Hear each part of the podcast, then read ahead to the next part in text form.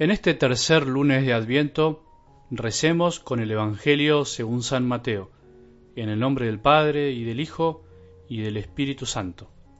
Jesús entró en el templo y mientras enseñaba, se le acercaron los sumos sacerdotes y los ancianos del pueblo para decirle, ¿Con qué autoridad haces estas cosas? ¿Y quién te ha dado esa autoridad? Jesús les respondió, Yo también quiero hacerles una sola pregunta. Si me responden, les diré con qué autoridad hago estas cosas. ¿De dónde venía el bautismo de Juan? ¿Del cielo o de los hombres? Ellos se hacían este razonamiento. Si respondemos del cielo, Él nos dirá, entonces, ¿por qué no creyeron en Él? Y si decimos de los hombres, debemos temer a la multitud, porque todos consideran a Juan un profeta. Por eso respondieron a Jesús, no sabemos. Él por su parte les respondió, entonces yo tampoco les diré con qué autoridad hago esto. Palabra del Señor.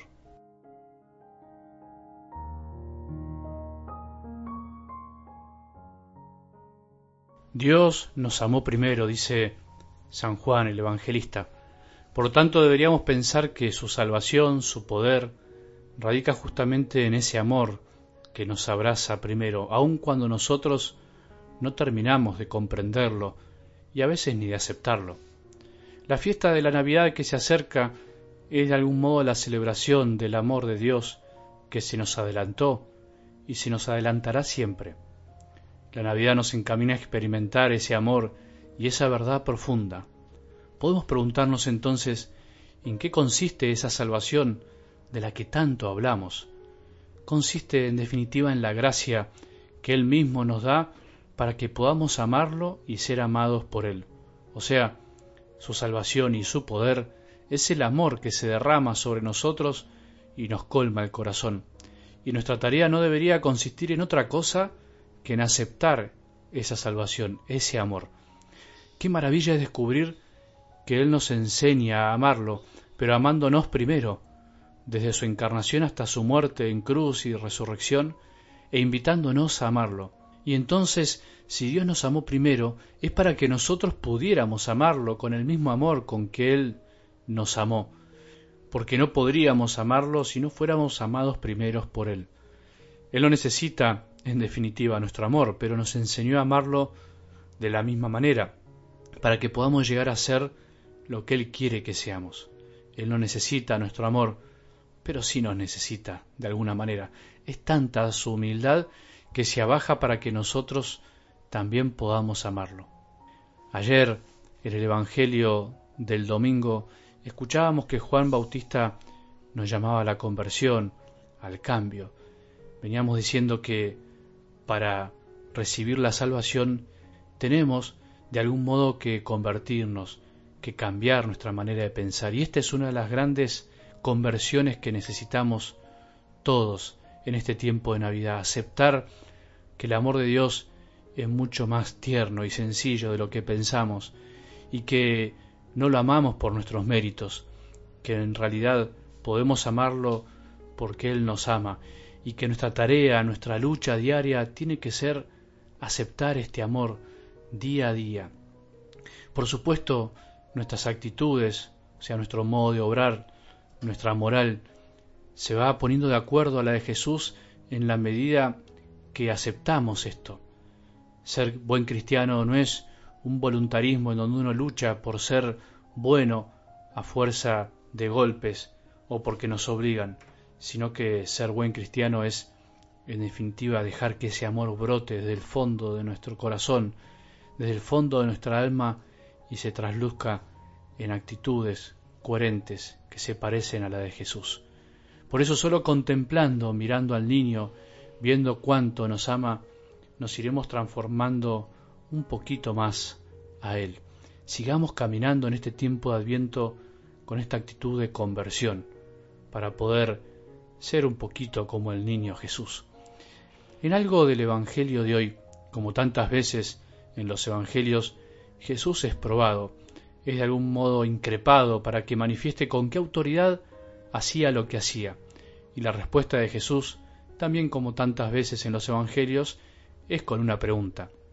Es interesante que nos detengamos a reflexionar sobre el modo que nuestro Maestro tenía para responder, porque especialmente en este caso es más importante la forma que el fondo de la respuesta, que en definitiva Jesús nunca responde.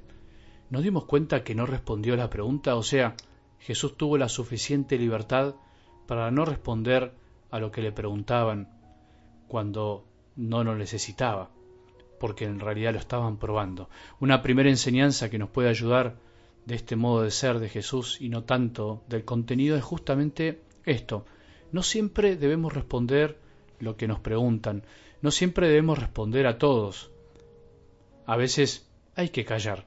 Hay preguntas que son inoportunas, hay personas que son inoportunas, que son metiches, como se dice, que se meten en donde no les corresponde. También hay personas, como los ancianos de la escena de hoy, que no preguntan con sinceridad para saber, para aprender, sino para probar y culpar. Por lo tanto, Jesús decidió no responderle lo que pretendían saber si ellos antes no le respondían lo que él quería saber. Cuánta sabiduría la de nuestro Maestro, cuánta sabiduría nos falta a veces a nosotros que vivimos sin querer a merced de las opiniones y deseos ajenos, sin detenernos a pensar y a rezar qué corresponde hacer en cada momento y lugar. La no respuesta de Jesús no fue una mentira, sino fue simplemente eso, un no, esa palabra que tanto nos cuesta decir a veces en estos tiempos, simplemente no. ¿Cómo nos cuesta decir hoy en día que no? Parece ser que decir que no es fallarle a Dios y a todos, y nos olvidamos que el no es posible y muchas veces más necesario que el sí. Otra enseñanza que nos puede ayudar es justamente a aprender a responder con preguntas cuando deseamos conocer las intenciones del que pregunta. Jesús ya las sabía, por supuesto, pero nosotros no siempre, aunque creamos que las sabemos. Repreguntar es un modo de blanquear la situación, como se dice, despejar las dudas y conocer si la pregunta del otro es sincera y si además es oportuna. Por eso ayuda mucho escuchar cómo Jesús responde con preguntas y se toma la libertad de no responder cuando esa pregunta puede tener malicia o esté cargada de mala intención. Que el Señor nos siga instruyendo con sus enseñanzas, tanto con sus palabras y gestos, como en su manera de resolver las diferentes situaciones que se le presentaron en la vida, y nos ayude a llegar deseosos de amarlo mucho más en esta Navidad. Que tengamos un buen día y que la bendición de Dios, que es Padre misericordioso, Hijo y Espíritu Santo, descienda sobre nuestros corazones y permanezca para siempre.